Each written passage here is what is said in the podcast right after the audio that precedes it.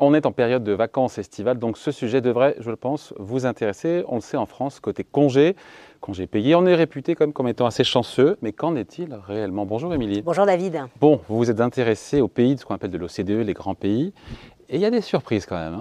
Alors, vous l'avez dit, en France, on est euh, très très bien loti, hein, avec 25 jours euh, de, congés payés par an, mais on se situe d'ailleurs clairement au-dessus de, la moyenne des pays de l'OCDE, mais on n'est pas les plus chanceux, figurez-vous. Euh, les plus chanceux, ce sont les Britanniques qui ont 28 jours de congés payés par an. Mais attention, cette générosité, cette générosité pardon, a quand même une contrepartie.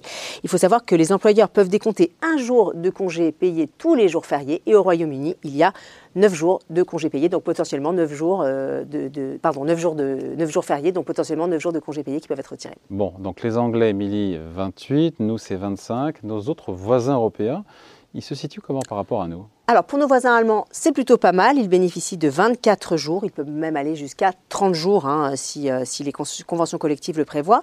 Suivent ensuite l'Espagne et le Portugal avec 22 jours chacun. Euh, puis l'Italie et la Belgique avec 20 jours. 20 jours également pour, euh, pour les Pays-Bas qui prévoient même une rallonge pouvant aller jusqu'à 30 voire 32 jours si leur entreprise le prévoit. Bon là on parle des pays européens. plus loin de nous il y a les États-Unis.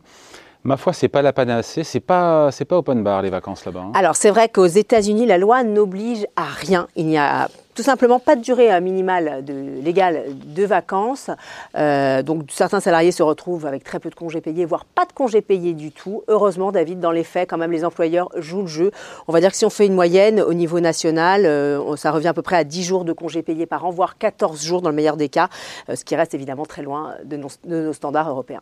Et ailleurs dans le monde, ça se passe comment? Alors on va rester sur le continent américain. Bah, les, cousins des, Américains, tiens, les Canadiens, comment ça se passe? Eux, ils ont une, une durée légale de 14 jours.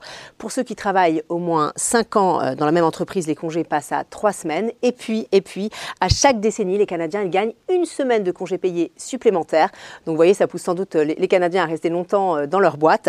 Euh, si on descend un petit peu donc dans le sud, au Mexique, ce n'est guère réjouissant. Les Mexicains, ils ont 6 jours de congés payés par an en vertu d'une loi de 1970. Avant 1970, ils n'avaient aucun jour de congés payés. Il nous reste, il nous reste l'Asie maintenant, notamment, je pense au Japon, là, qui a comme cette réputation de faire beaucoup beaucoup travailler ses salariés. Euh, le travail là-bas, c'est ça. Oui, c'est vrai. Mais alors détrompez-vous, le Japon n'est pas le pire élève des pays de l'OCDE en matière de, congés payés. Les salariés, les salariés japonais ont droit à trois semaines de congés payés par an, mais ça c'est de la théorie, parce qu'en pratique c'est très très mal vu euh, au Japon de souffler, euh, de prendre beaucoup de jours de vacances.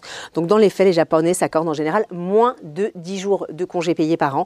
et puis en Corée du Sud, le travail est lui aussi sacré. Hein. Les salariés ont droit, eux, à 10 jours par an, avec parfois quelques jours en plus en fonction de l'ancienneté, mais de toute façon, il y a un plafond qui est fixé à 20 jours.